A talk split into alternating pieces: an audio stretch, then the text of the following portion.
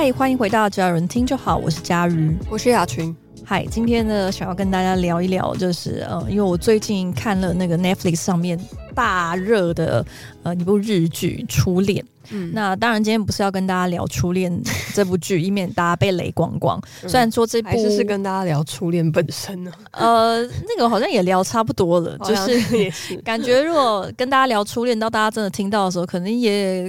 该看的应该也都看完了，因为我看最近的那个观看人数已经蛮惊人的，嗯，对。然后，但我自己看完《初恋》之后，然后大家自己比较有，就跟身边人稍微讨论了一下，除了这部戏本身的剧情啦、风景啦，然后整个色调啊、演员等等以外，我发现大家都有一些可能我们这个世代特别有共鸣的，就是里面处处充满了那种回忆杀文明的那种桥段，嗯，或者是小道具们，嗯。对，所以今天就想要跟大家聊一聊那些可能应该三十代以上都会蛮有共鸣的左右，差不多。对，因为初恋它的剧情，它的时间线有两个，一个是一九九八，然后一个是二零一八之后。那二零一八之后就没什么好说的，差不多就是那样。我想就四年前、四五年前也没有差太多了。那一九九八的话，可能对于有些听众来说就蛮陌生，因为那个就会是你们还在上辈子时候的事情了。但对我们来说也，也我们也才六七岁啊。呃，我已经十岁了。哦，对不起，我道歉。我已经十岁了。对对对，好。所以在那个一九九八那个年代，或者是整个一九九零，然后两千年，其实我以前有看过一本书，里面就讲到说，其实一个人对于他行塑他整个呃早年，或者是他对一些事物的价值观，或者是那个情绪，大概就是在他十几岁的时候事情。而且这个十几岁是小于十五岁，大概就是可能八到十五。中间这个小段，我是知道比较艺术跟音乐方面，大概可以到十七岁左右。嗯，我说的那个是说去访问美国人，就美国人他们心中最喜欢的、最支持的那个大联盟里面的球队的时候，嗯、大部分的人回答出来，他最支持的那个球队，大概就是在他这个时间点，就八到十五拿第一名的球队。就是最红、最热门的那些球队，那他们对于这些球队的印象，其实会升级到他长大之后，你问他喜欢哪个球队的时候，很多人，当然我绝对不会是百分之百，但很多人的答案会是哦，那个球队的名字就是他在他小时候得到冠军的那几支球队这样子。嗯，对，所以我觉得其实对于这些戏里面的一些桥段，然后或者这些充满象征的小道具，somehow 也可能影响了我们。未来人生中对于一些事物的，比如说对于浪漫的想法，大概就是现在的小朋友们比较难体会的。像里面其实很重要的一个道具，呃，其实好像也没有特别重要，但是就是有出现的，就是有线耳机。嗯，我觉得这个东西实在是。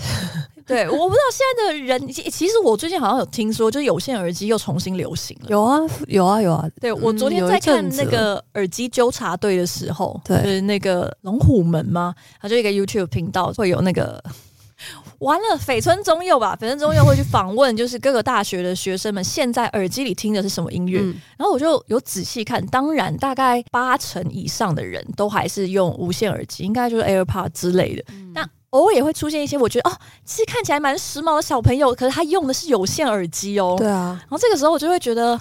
太棒了！时代的浪潮又要吹向我们了吗？那种感觉。耳机线我倒觉得还好，我一直都觉得就是也好像从来没有消失过，但是它的确有比例变比较少了。我觉得好像已经大幅消失哎、欸，因为我自己是一直都用有线耳机，嗯、但是我有感觉到越来越没有人在用有线耳机，就是我有感觉到这件事情，就我身边的人可能也因为是同温层的关系，就同温层就是一些用那个苹果的人，就是他们就是用 iPhone。用 Mac，所以 AirPods 毕竟是一个算是在这个领域非常 domain 的产品，所以我身边的朋友们几乎我已经没有再看到有人在用有线耳机了，所以我。会接触到有线耳机，就是除了我他妈自己在用以外，其他就是我去参加一些踏查活动的时候，然后会把导览机给我们，导览机给我们的导览机就是只能接有线耳机。我觉得他那个要求就很好笑，因为他有时候他行前通知就会说啊，如果大家就是有担心怕那个卫生的话，可以自备有线耳机。我身边的人拿不出有线耳机，然后就是只有无线耳机，所以他们也只能用他们现场提供的这样。嗯、我们之前在做专案或者是在。想一些怀旧小道具代表的时候，的确也都会把 M P 三或者是耳机放进去。嗯，你讲 M P 三会不会有人根本不知道是什么、啊？应该，因为 M P 三是一个音档，对，想说什么东西啊？那就跟借我一个 U S B 一样，是没有人听得懂的。U S B，U S 哦，U S B，U S B 是那个孔吧？哦，真的，那是随身碟，那个是一他妈一个孔而已。哦，对耶。借我一个随身碟，还，借我一个 USB，但是我觉得还是勉强可以懂，可是会愣一下。可是 MP 三小朋友是不是有一点不懂了？应该会真的不懂，因为如果你问他说：“哎、欸，你有听，你有在用 MP 三吗？”他们一定想说：“有啊，什么意思？” 你说 WMV 什么那些的，大家可能真的会比较不知道 MP 三是什么。我们可以现在立刻 Q 一下那个话外的结安，MPD 知道 MP 三是什么吗？不是，没有啦，没有光碟啦。我跟教练心里想的 MP 三应该还是那种一台，就是长长或圆圆或方方的机器。我脑中是长长的，我以前都是圆圆黑黑的，然后只有二一八，然后五一二。对，差不多了，可以了啦，完全无法想象。就你要精挑细选一些你，你这一次去校外教学想听的那十首歌。我们上一位还 还在抱怨，就是有一堆二 T 云端空间，然后不够，然后小时候在那边用五叶的东西在听音乐，实在是蛮省着点听，省着点听。对，然后说到这个，讲到说那个最浪漫的剧情，就是如果是有线耳机的话，有非常常见的剧情，就是两个人共听同一首歌嘛，就是共用一个耳机，就一个人听呃右耳，一个人听左耳这样子。我觉得这个真的也是小时候觉得很浪漫，可是你有过类似的经验吗？应该有吧，因为你是录音社的。哎哎哎哎哎，我跟喜欢的人或是另外一半，就是用同样的有线耳机一起听哦。那那是什么样的感觉呢？就是有一边的声道听不到，好困扰的感觉。是不定也是？因为其实我后来才发现，有一些音乐是他有刻意做双声道输出的耶。对啊，好剥夺听觉饗宴哦。可是我刚刚要讲说，但是现在这个左边右边两个人一起听的情节，在电视剧里面，无线耳机也演出来了。无线耳机。有什么好一起听？对，我那时候看到有一点傻眼，但是因为因为主角关系还是很浪漫，是在记忆里面呢、啊。机智医生那个鸽子情侣，他们其实有演一段这个，就是是无线耳机、嗯、那一段，就是专门。送他一对无线耳机吧，好像打开就是无线耳机，然后就你一颗我一颗。嗯，我呃，我我我自己有共听同样的无线耳机的经验，可是其实蛮心情蛮复杂的。对，因为其实无线耳机的话，那你们就可以越走越远。对，因为在一个范围内都蛮听得到的。对啊，就我觉得有线耳机的浪漫在于它的限制性啊，因为那个线就是。骂，这么短，所以你们两个人会必须要靠的蛮在一起的，然后或是偶尔有一种扯到的感觉，会啊被拉回去这样子，不会，它就会掉出来，他 会觉得哎蛮烦的。因为我之前戴无线耳机的时候，就就是可以离得蛮远的，所以就是只是哦两个人一起听同一个音乐，但是没有那种哦我们两个人是被一个圈圈画住或者是框住的那种感觉，就只是 OK，我们现在来听一下这首歌哦。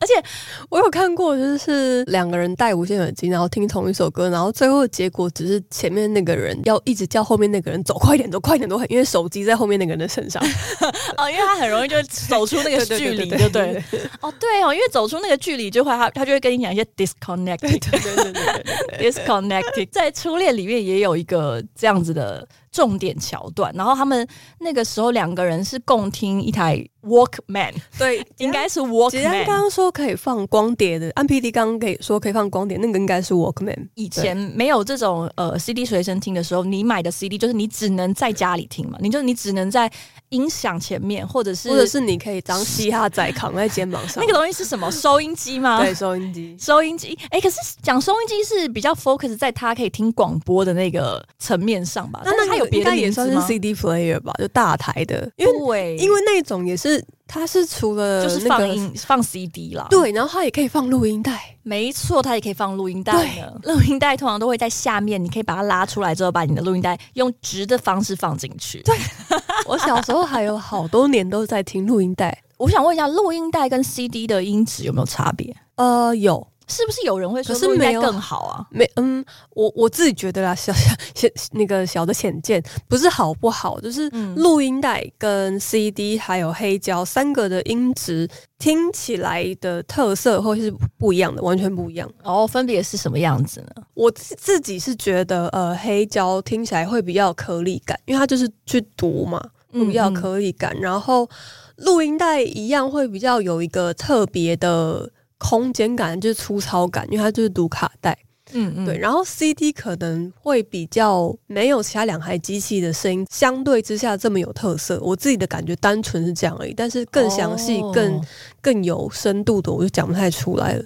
哦，因为我之前是有听过人家讲说，反而比较不喜欢 CD 放出来的音质，但由于莫尔如，我是不太确定它的差异在哪里。因为 CD 跟其他两个的形成的原理应该不太一样，因为其他两个都是可以想象是就是把它压到带上，嗯，把音乐直接压到用读写头读写的带上。然后 CD 虽然是读写头，但基本上它是档案，对，它是直接把档案压到 CD 片上。哦，所以它其实就是把那个档案放出来而已，嗯。没关系，如果你有任何的意见，也不用特别告诉我们。呃，没关系，可以来教育我。对对对，对，我们没有特别要做一个就是音乐专家的频道，这样就大概分享一下浅见。好，那所以回到这个 Walkman 上面啊，因为 Walkman 里面只能放一片 CD。对。没有出过可以放一片以上的吗？好像没有听过可以放一片以上，就是它没有一个东西，比如说一一面是放，然后后面还可以多插几片是吸带，好像没有，没有那种，就变成 CD 那个投币机了。但是我想问一下，你小时候有 Walkman 吗？没有。我用能干嘛？呃，好好，不好意思，我我我家有音响，我会听音响放出来的 CD，哦，那就够了，但是我不会想要带出去听了。哦，就在外面有别的更有趣的事情，我宁可去跟别人借 Game Boy 来玩，但是我也没有 Game Boy，反正就是很人生是很无奈的。对，就如果出去外面，呃，哦，去校外教学的时候，就会有些同学会带 Walkman，有些同学会带 Game Boy，有些同学会带漫画，有些同学会带狗粮。狗粮是什么？就是他们家狗的饲料。喂，那我通常会是去跟 Game Boy、跟漫画还有狗。两那三位同学借东西，为什么要带狗粮？他说很好吃，我觉得很害怕。没有，其实没什么味道啊。对，我觉得可能那我们那个年代比较那个资源匮乏一点，就毕竟我们再往前一点在吃树皮，所以我们那个早年吃一点狗饲料，我觉得也是蛮合理的。我觉得不是这样子的。你刚刚讲到 Game Boy，我觉得 Game Boy 也是一个或游戏机，也是一个怀旧的很棒的分年份的象征。我这几天在推特上面看到一张图，就是问说。以下哪一个是你人生这辈子第一次拿到的游戏摇杆？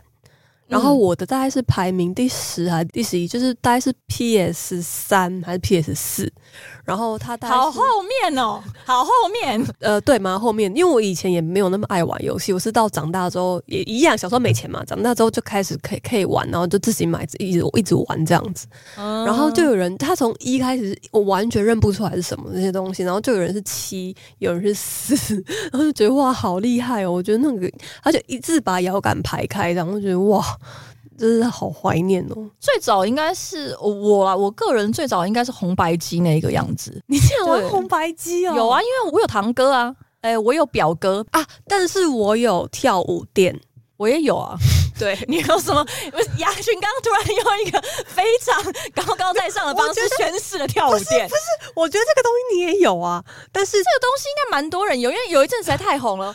Oh my Barbie girl in your Barbie world，小朋友绝对不知道我们在讲什么的啊。我超爱跳舞店，我们家买它一周我就把它跳坏了。等一下，我就是这么爱，那是超爱的问题，还是只是家里的问题？我不知道，但我真的超爱的，非常爱他。对，所有的歌我全部都跳遍了，就是全部都是一些水叮当的歌。Come on baby，let's go baby，全部都是这种，而且我好爱舞曲，我的天呐！嗯、对，再回到那个 Walkman，就是讲到说，其实它只能放一片 CD。然后我也是跟身边的朋友讨论，他是比较爱音乐的，他就跟我说，他其实觉得在那个类比的时代，反正他就说，因为在硬体的限制之下，他觉得很多东西会因此变得弥足珍贵，或者是会让你一直去思考哪一个东西对你来说是比较重要的，因为你。你只能带一片 CD 出门的时候，你可能就要考虑说，嗯，你今天会去一个什么样的活动，什么样的旅行？你在什么样的情境下可以听它？那你现在的你，你今天想要听哪一片？因为通常大家就是因为懒惰嘛，大家会把 CD 直接放在那个 CD player 里面。嗯，通常应该不会又再有人额外背十几片。我我个人是没有遇过，所以通常就是直接十几片可能太多，对，已经在放好在里面。然后大概就是以前的一张专辑，可能十出头首歌，嗯、对，十到十五首，所以。嗯你就真的是必须要非常精挑细选，决定说你今天要宠幸谁，你决定今天要用用哪一张 CD 的哪一些歌曲陪伴你。然后说现在想起来，就是现在很自由，就基本上我们应该不用特别去想说，我要先把我今天的播放清单排好，然后我今天就是要听这播放清单里面的 maybe 几十首歌。我说现在基本上你不需要去做这些挑选。反正你知道你的手机里面可以听到全世界的歌，基本上应该是全世界的歌。那你根本没有必要选，你想听什么就听什么，你没有必要去做这种限制。但是他说，他觉得在有那个限制的情况下，其实蛮浪漫的。就是当然刚开始进到这种。呃，串流世界的时候，觉得哇，简直打开了一个新世界的门呐、啊！你可以听到全世界的歌，然后你不用再担心家里放不下，然后你也不用再花很多很多的钱，因为以前其实买 CD 也对小朋友来说其实蛮贵的，没有到超级贵，可是一片应该也是要个三五百嘛。三对，对学生时期其实负担蛮大的。他说：“现在你已经不需要去感受那种框架或者是限制，即使是学生，应该都还付得起 Spotify 的 Premium 之类的。现在的学生还 OK，对，对，或者是买单首歌可能也也还 OK 吗？我其实不知道，但是其实你没有那么多的限制跟局限。他说一开始当然会觉得哇，我进到了一个好自由的世界，我就不用再有以前那些包袱存在。但是他说现在回过头来想，会觉得那个时候的。”限制其实其实是很珍贵而且很浪漫的。比如说，你这个月出了三张专辑，你很想买，但是你就是只有一张专辑的钱，那你就必须要去很认真的去思考，你到底比较喜欢哪一张，然后为什么哪一张你一定要收？那哪一张也许可以晚一点，或者是其实不需要，你跟朋友借来听听就算了。嗯，对。但是他就说，你那个时候的那些过程，然后你真的很珍惜的买到它，收藏它，然后你想想听的时候，把它小心翼翼的从 CD 盒里面拿出来。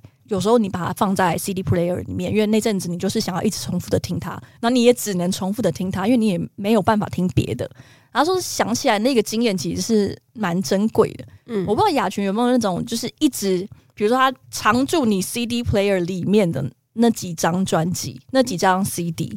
有啊，小时候一定有的。但是我刚刚在想，其实现在对我来说，可能有点像佳瑜在收实体书的感觉。就是我在串流听到，或者是我喜欢的歌手出了，我在串流听到，我还是会去买实体来收，所以我还是会收到 CD。嗯嗯、哦，对，现在大部分人都是这样嘛，就先确定入手不会后悔，之后我会去买，或者是让我先会会你，然后我觉得不错，我会把它买下来收藏。可是其实我买了实体书之后，我很少回头去看。哦，我就真的只是一个。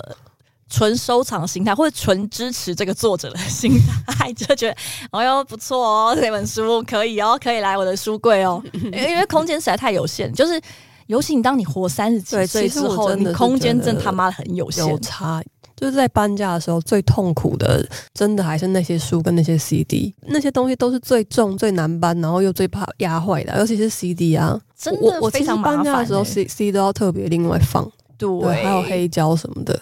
我其实有一个习惯是，现在即使出国，我还是会去当地唱片行买一两张 CD 回来，都一定要坚持买 CD，嗯。然后买回来，就算我现在已经没有读 CD 的机器了，有啊有啦，我另外有啦，然后还是会觉得啊，我这是一个对我来说是一个仪式感。可是像你刚刚讲说，呃。因为比如说某个场合或某一天，因为有所限制，所以你只能很慎重的选几首歌的那种感觉。小时候真的是，就是我印象最深、最珍贵的那个 M P 三里面放的歌，现在想起来的确都是我现在去看 live 还会哭出来的歌，比如说一九七六的歌，嗯，回声乐团的歌，然后比较后期可能有灭火器的歌之类的，这些东西就会一直在那边就是重播啊什么的。那你有烧过自己的雅群的精选集这种东西吗？应该有，就是自己把喜欢的歌，然后收，就自己烧成一片嘛，或者就是炒，可能一几片大家都有吧，没办法，对啊。你是说大家都有，是热音社的大家都有吗？啊、因为我的大家没有做这件事情，没有啊，完全没有，没有，我没有这个，没有这个热情。那时候就是还是有盗版音乐时代，只是你们是会交流吗？还是什么的？没有，就自己烧自己喜欢的。对啊，对啊，因为就是可是很少，一张专辑里面可能不是每一首歌你都超爱吧？对啊，后来就改听 MP 三然后就也是买 CD 这样子。对，我我们这也可以再来跟大家讲讲解一下这个 MP 三这个东西是什么。其实就是把那些歌的档案拉进这一个。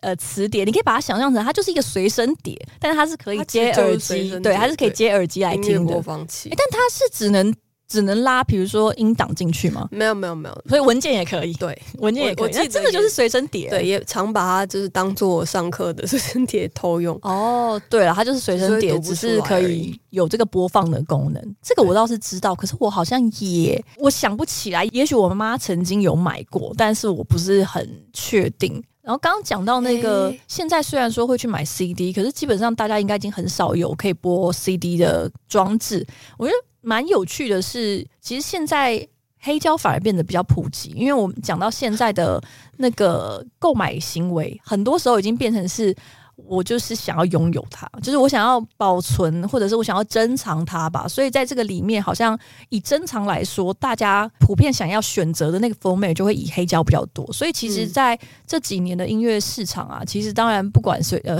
录音带、CD，它的销售量都是大幅下降。只有黑胶是一个逆势上涨，但是有没有涨到超过 CD？这我是不是特别确定？但是可以看得出来，是黑胶这个市场虽然很小，但它是一直有在成长的。就是因为这个心情来说，如果当音乐变成是很你你随时都触手可得的东西的时候，我们究竟是为了什么才需要去保留这种明显的不方便？跟明显的有所限制的一个载体这样子，然后我觉得在这个里面黑胶就对，因为包含像我没有黑胶播放器，我之前还去抢了一张黑胶回来，就因为是我非常非常喜欢的、非常喜欢的乐团的歌，然后我只有在 YouTube 上面听过他，所以我我也没有听过他的。什么 CD 或者是录音带之类的，嗯，我想要推这边好像打广告，但不是，我想要推一家咖啡店给大家。其实它应该蛮有名的，但我之前不知道，我是在那附近闲晃的时候晃到的。它叫做咖啡所在，大家有听过吗？没有。然后在大同区，在承德路那边，反正大家可以搜寻咖啡所在，离捷运站蛮近的。可是呢，它就是里面有。满坑满谷的黑胶 CD 跟录音带，满坑满谷就好啊，没有到满满谷，因为店也不大，就整，可是整家店真的都是。然后，呃，你可以进去随选你要听什么黑胶、什么 CD、什么录音带，你也可以带你的黑胶去请老板放，然后老板的放黑胶跟就是它放出来的机器都还蛮好的，所以你就可以，如果你没有机器，你可以带去那里听。或者是你就去喝杯咖啡，然后你就可以去那里挑自己想要听的黑胶。可是，呃，老板的黑胶的喜好好像比较偏 jazz 跟古典，但是 CD 跟录音带就比较多华语流行的，就是会有。我上一次去听的时候，就是新的客人走进来，然后我们就开始听《永远不回头》嗯嗯嗯 之类的。然后跟新的客人放的吗？对，大家进去之后，老板都会说：“哎，你可以去跳你想要听的什么歌。”我去的时候人还比较少，所以我就挑了两张爵士的黑胶，请老板放给我听。后来有新的客人进来，就换人听这样子，也可以自己带黑胶去给他放。嗯、对，他打烊的时间蛮早的，但礼拜五、礼拜六比较晚，就是因为他说礼拜五、礼拜六比较多人会带自己的黑胶去那边欣赏。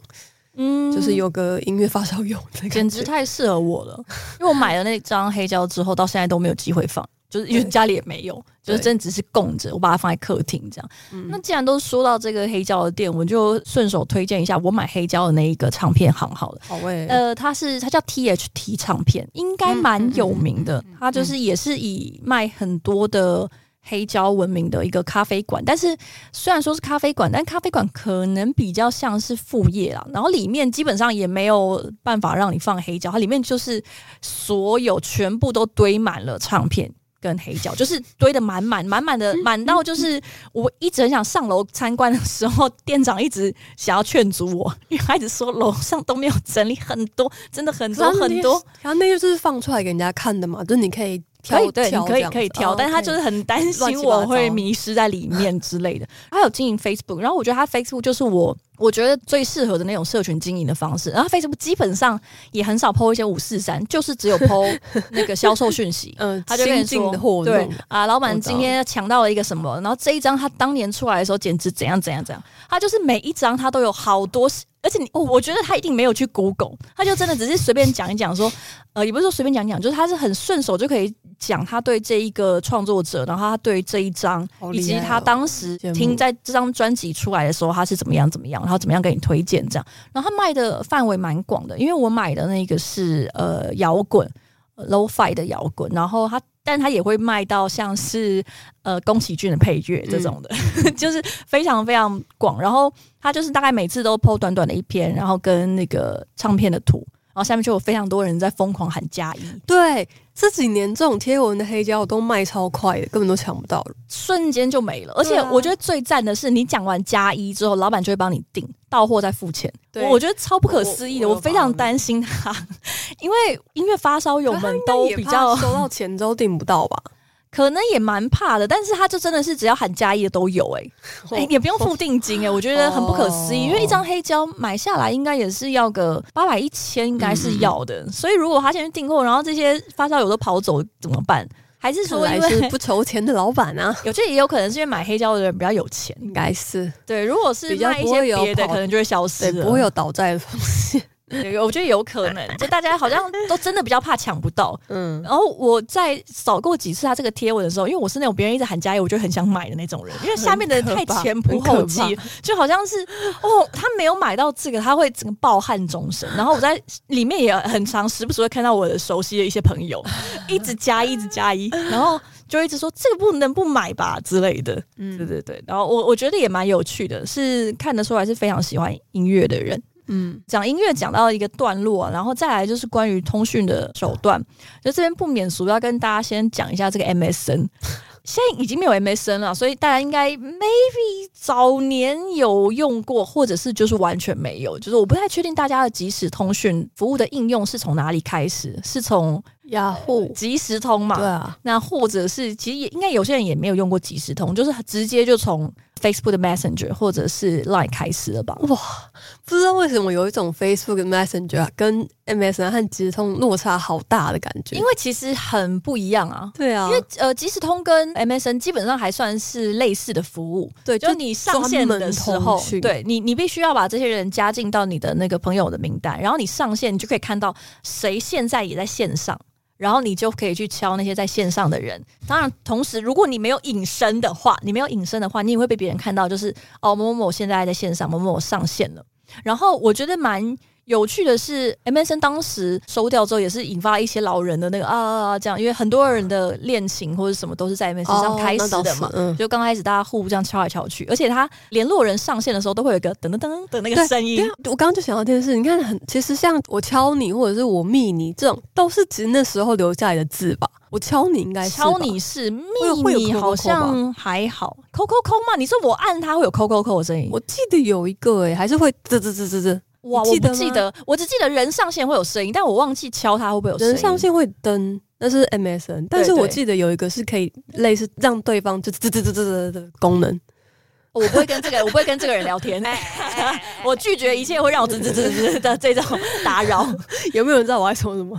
我猜那个可能是可以关掉吧，之类，所以可能就就就没有再遇到他了。嗯，对。然后我觉得有趣的是，因为你只看得到在线上的人，所以他是真的是很强调那种及时性。因为像现在 Line，其实你不知道传给他的时候他他在不在嘛，他有没有在看手机？其实你就是他没有在绑你这个什么上不上线，他就是 OK 我。我我写信。在他的留言布告栏上面，对，然后你只能看到他已读或是未读，所以现在的人可能在聊这种即时通讯的那种心情的时候，就会是啊，他他已读我说他没有还还没有回，或是怎么已经几个小时他都未读，然后或者他已经有发新的线动，为什么什么，就是会有一些这样子的讨论，对，会有一些这样的讨论。但是以前在 MSN 时代的话，我们可能就只有讲说他好像都没有上线。或者是说他是不是隐身了？然后因为你在怀疑他是不是隐身，所以你必须要吸引他的注意。然后我们就会改一些线上状态。那个对对，因为 MSN 就是你会有一个显示的昵称跟状态，你的名字，然后后面你可以打一串字，比如说通常都会是歌词。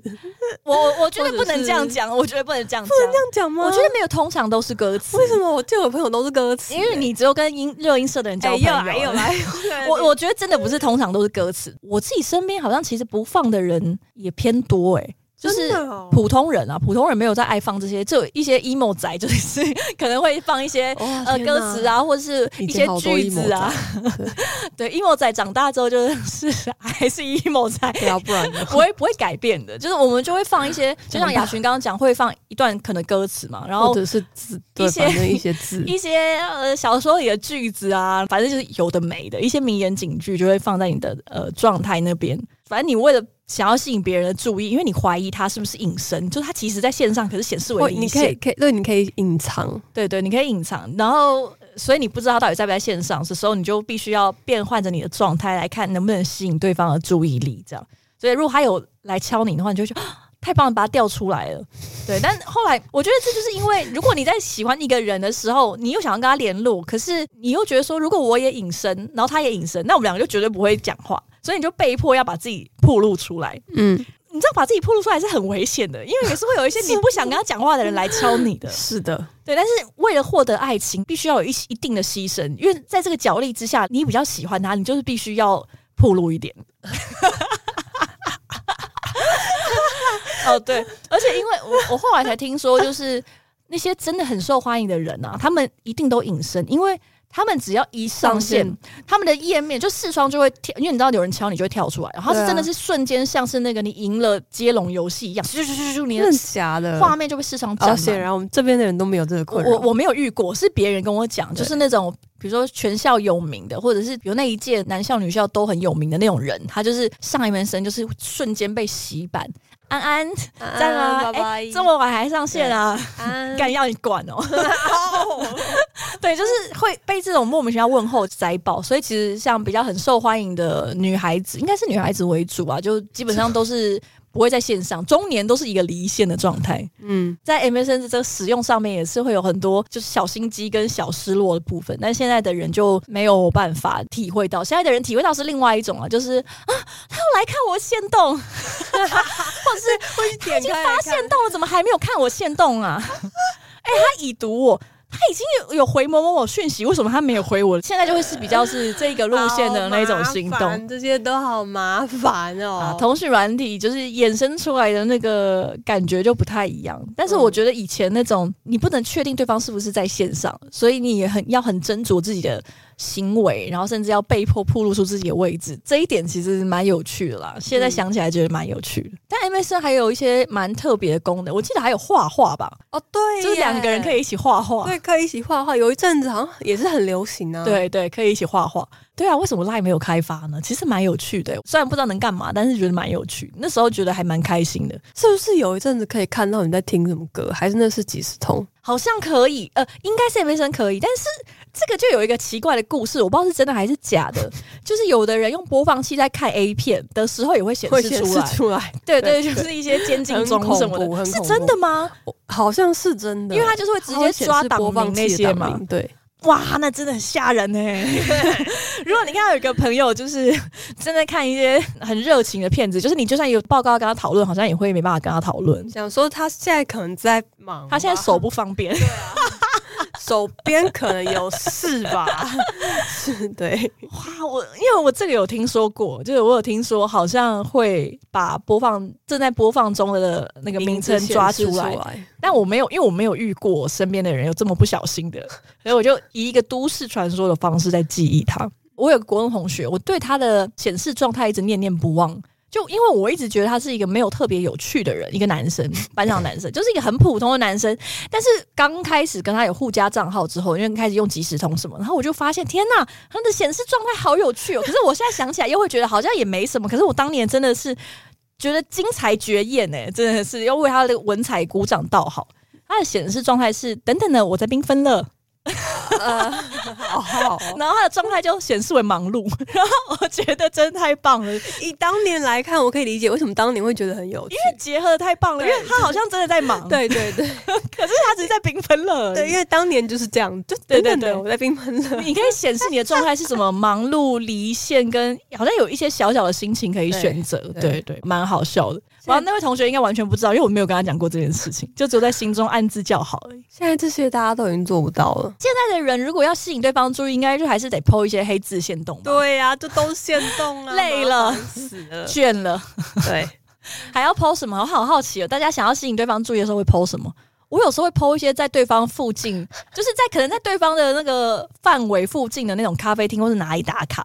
就看他会不会说，哎、欸，这在我们这边附近哎、欸，这样这种的。我好像不太会这样哎、欸，我那怎么开始对话呢？我没有对话，说的也是哦。你看看我，说的也是啊，还是去走动一下，po 一下在哪里好了。好好好，我等一下就立刻出去走，然后 我现在我现在我在绝情谷底，你赶快去 po 我在绝情谷底，绝情谷底，赶快叫过人来救你。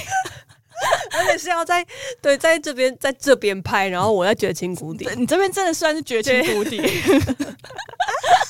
OK，这是 MSN 的部分，然后再来就是简讯这件事情。嗯，雅群应该跟男朋友谈恋爱的时候，还是有密切的在发简讯吧？有有有，你是会发那种很长简讯的人吗？还是除了吵架不会发？是，就是会发很长的简讯。对，因为以前就算字数嘛，就你会知道长到对对对对，第二到第三封的时候就真的太长了。因为一封简讯就是有限制字数，然后一封是五块。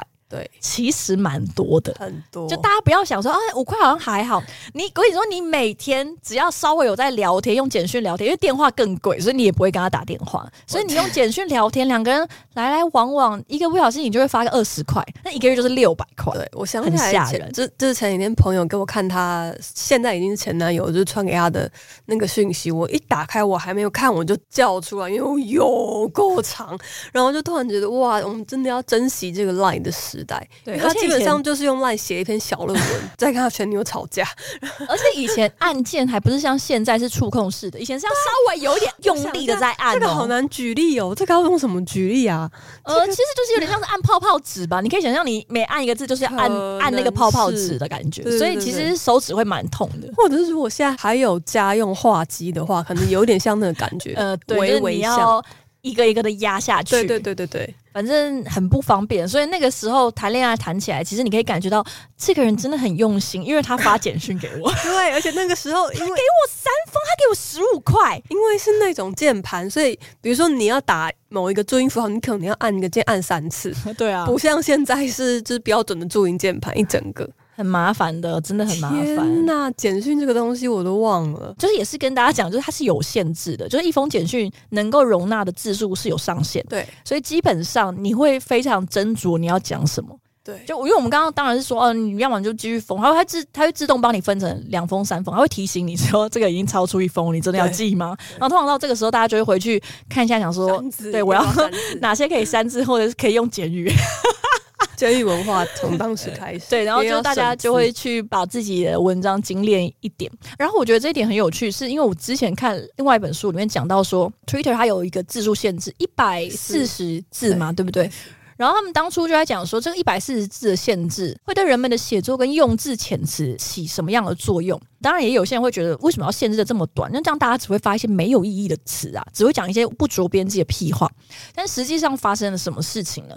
然后他们去看了之后，就发现，因为的限制就是这么少，所以发现一般人确实现在写作文啊，就是写那个 Twitter 文章，比较不会像是写作文一样，会有很多那种抽象的词。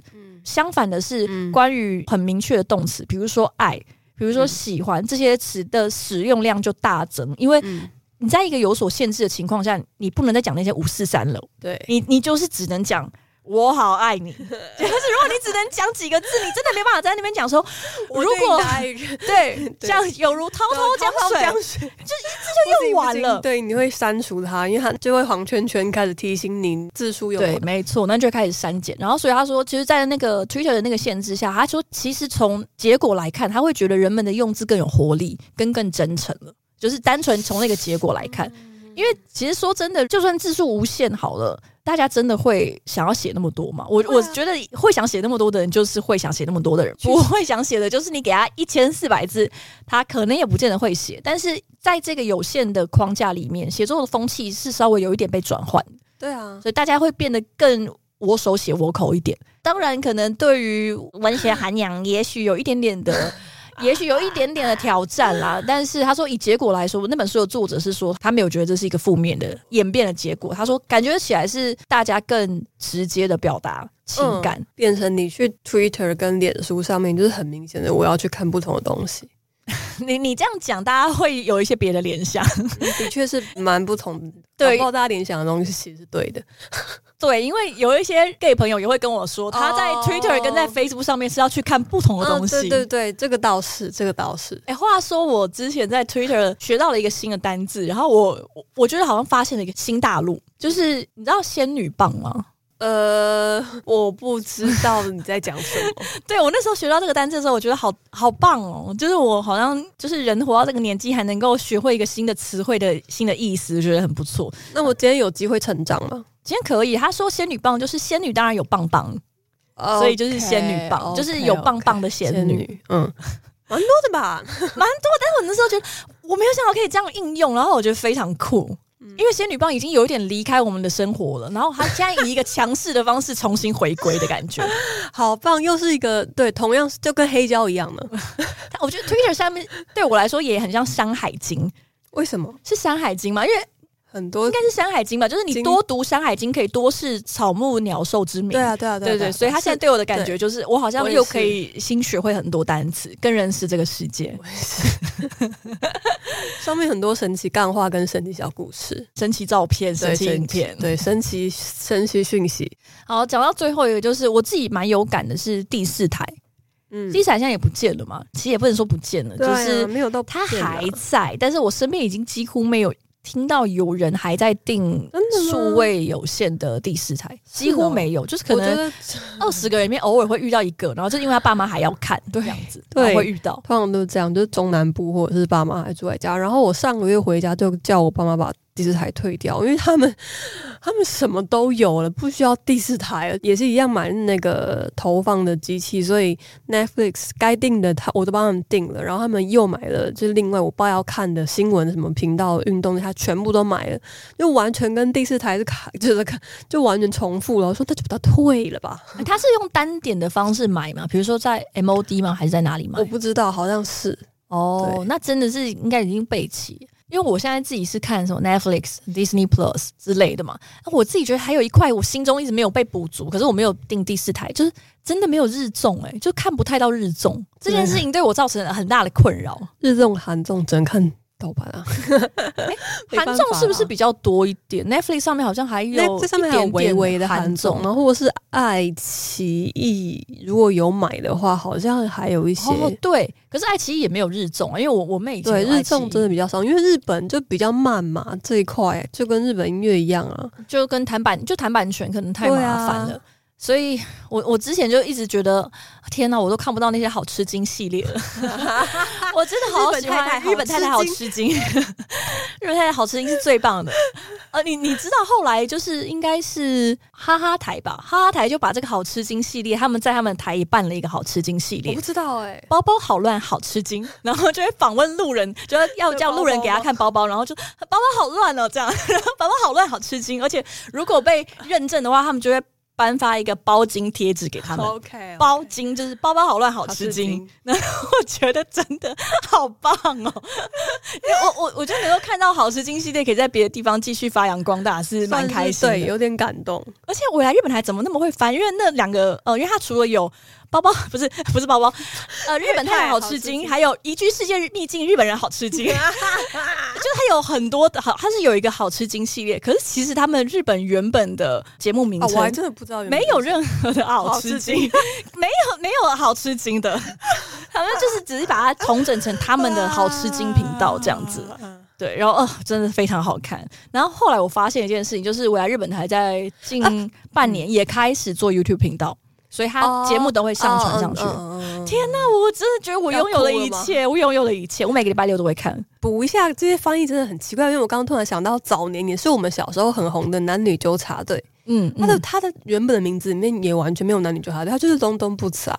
可是他很适合叫男女纠察队，你不觉得很厉害吗？而且在那边有点岔题，就是男女纠察队里面有一个好可怕的那个游戏机制，就他们有时候会找一群，比如说一个团体的五个人，把他们五个人排排坐一排，然后人跟人之间是有架板子，所以就你基本上可能还会戴耳机什么，就不会让你听到旁边的人讲话。所以那时候主持人可能就会问说：“呃，觉得五个人里面根本没有资格待在这个团体的是谁？” 然后他们就会去访问某一个其中一个人，比如说 呃，先访问中间那个人，然后就叫中间那个人把耳机拿下来，然后中间那个人可能就会稍微讲一些话。他说：“OK，OK，那就把他带回去。”所以他就在这样访问的过程中，然后最后就让大家一起投票。然后这个时候呢，这五个团员手上其实是有绑着一条线。嗯，所以投完票之后，符合这个答案，就最没有资格待在这个团体的人，手就会慢慢举起来，然后就这样，哎、欸，算了，哎，这样子，然后我就想说，这个真的很可怕，因为他们除了问这以外，还会问一些什么男女关系最混乱或者什么，啊、就都会问一些很吓人的问题。啊、那，那真的好好看哦，那非常好看，对，是我每个礼拜超级期待的事情。我很期待，可是我以前有跟我妈一起看，然后我妈就痛骂我，不行不行，那不能跟妈妈一起看。妈妈就说。怎么在看这些这么下流的东西啊？里面里面有好多垃圾，是真蛮下流的啦。对，就包含那会可能会一直讲其中一个女来宾脸长得很像肛门。对呀、啊，真的很 国门国门那 是搞。现在就是现在那些主持人年纪也大了，就回去看应该也会觉得很痛苦吧？我不知道，也许他们会觉得是他青春的荣光啊。我我记得之前日综跟日剧有某一个台是不是有引进，然后后来失败了？哪一个呢？是有点类似你刚刚讲的，是要特别点播的那种台，然后就是全部都进日剧跟日综，可是后来好像订的人不够多，或他宣传不够有名有名吧，就不像 Next 或不像爱奇艺或不像什么这么多人订，然后好像后来我记得是退出台湾了。呃，我觉得我好像知道，但是我也忘记那个节目的名称，而且因为我就是我也没有看到那个节目可以让我订。嗯、我觉得单点订一个频道啊，还是对大部分的人来说负担还是蛮大的。的就算没有很多钱，那种心理的负担很大，心理门槛很高啦，应该讲。要爱到死才会单点那个频道。而且我觉得大家可能比较愿意花钱买一部剧，但是可能比较不愿意买一个综艺节目。我我的感觉是这样，可能剧还是比较普遍一点吧，综艺。可能还是比较小众，然后又会觉得这种难登大雅之堂啊，你就不太想花钱在他身上。对，所以我我我以前就是那种，因为以前第四台啊，它是类比时代，就基本上它是单方面播送，你就是只能按照它排定的时间去看。嗯、所以如果他决定了哦，他今天就是要礼拜四晚上九点播，那礼拜四晚上如果你有补习，你就只能等他礼拜四的重播。比如说他可能九点播，然后晚上十二点会再重播，所以你那天可能就要熬夜看，或者一点你就要熬夜看，不然你就要等到他周末看他有没有安排一个什么礼拜六下午四点又会再重播。对。所以基本上你就是必须要配合他的那个放送的时段去安排你的生活，否则你就是这辈子都看不到，因为你不知道他什么时候还会再重播，然后他也没有放在任何地方可以让你看，对，就是会一辈子跟他失之交臂。仔细想想，现在的孩儿真的好幸福啊！像 Netflix 有些甚至是他一放上来就是这一季全部都放上来，对对对对，你不用再等了，你就是 你我高我高兴的话，我一个晚上我就可以把它全部看完。对啊，但是以前没有，你就是再怎么期待就啊啊。啊，然后就是一个礼拜之后，对啊，对，就是你没办法，你只能等。但是我觉得那一种限制跟期待很有趣，因为以前像我们也会讨论说，今天要大结局了，对，或是会讲说，天，我还记得上个礼拜播到哪里 哪里，我还记得以前在教室跟同学讨论 MVP 情人。我的妈哟！对，可是就是会有这种好玩的东西。可是像现在，我们如果想要去跟别人讨论，呃，一部串流上面很红的剧，可能会发生说，就你知道我跟你说，你不要跟我说，你不要跟我说，你不要跟我说，我还没看。刚刚就发生这个事，因为杰安看完出现，那我说我在看一集，我在看一集，我在看一集。对，现在就会有这种不同步的感觉，然后就是，然后你就会有点困扰，因为你可能有人已经先看过，所以你会到哪里都会有可能被暴雷。可是以前就真的是所有的人都跟你处在一个一样的阶段。就大家就会讨论说，你你有看那个，你有看这一集吧那一集吗？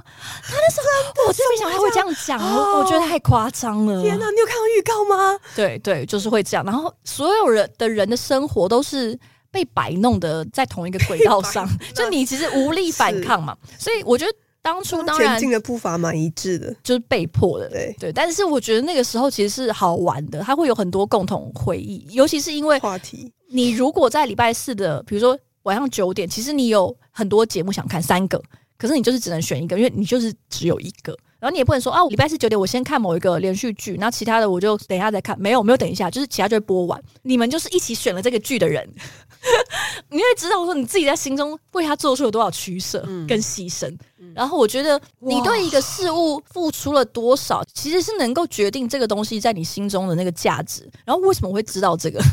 就是我忘记哪一次看到，我觉得非常有趣。就是我某一个朋友，她跟她男友交往了非常多年，然后她对她男友非常非常好，无微不至，就是很夸张的那种无微不至，就是她会配合他的上下班时间帮他做便当，然后送点心，啊，有的没的。然后她说，但最后这个男的劈腿。然后他后来就是，他说他深 深深的感受到一件事情，就是人要怎么样感觉到这个东西对自己来说其实很重要的。有些时候是你必须要透过我为他的付出，但是他说在这个过程中，他从来没有要求过这个男生为他付出，或者他也从来没有给这个男生付出的机会，因为他都把自己穿好好，他不需要造成他的负担，所以这个男生可能对女生的一些付出或者什么，其实他从来没有收到过。然后后来觉得他有点想通了这件事情。他说：“其实你必须要透过你投注在一个人事物上面的时间、跟资源、跟心力，你慢慢的会建立起来，说这个东西对我来说是重要的。可是他从来没有给那个男的机会去做这件事。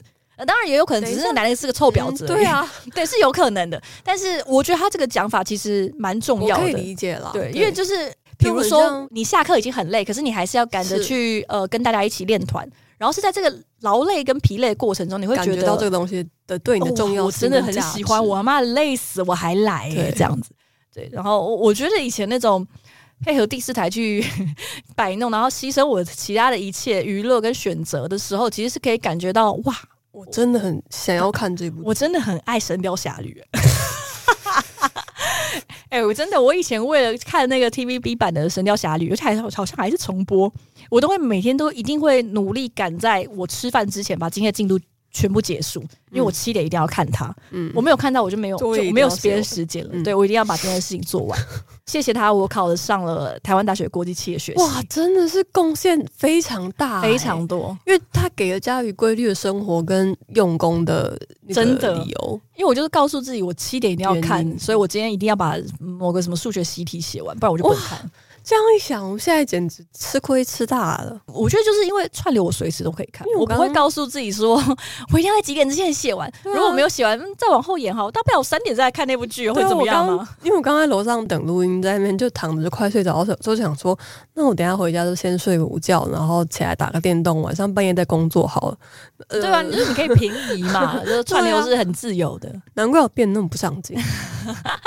呃，我我觉得真的是有一个有限制在，其实对人没有到超级不好啦。对，或者说在限制之中过火吧，就是人的绝活吧。我觉得现在是一个很自由、很便利的时代，但是现在回头去看以前的那一些框架或者限制，或是不变，也可能是因为现在有带一个怀旧的滤镜吧。反正看起来本身就有一些浪漫的成分在。因为这个，我觉得这一点也反映在我们在看初恋的时候的那一种感觉，就是那种不变，到最后都会因为怀念那个时候的牺牲跟限制，然后反而带给你很不一样的感受。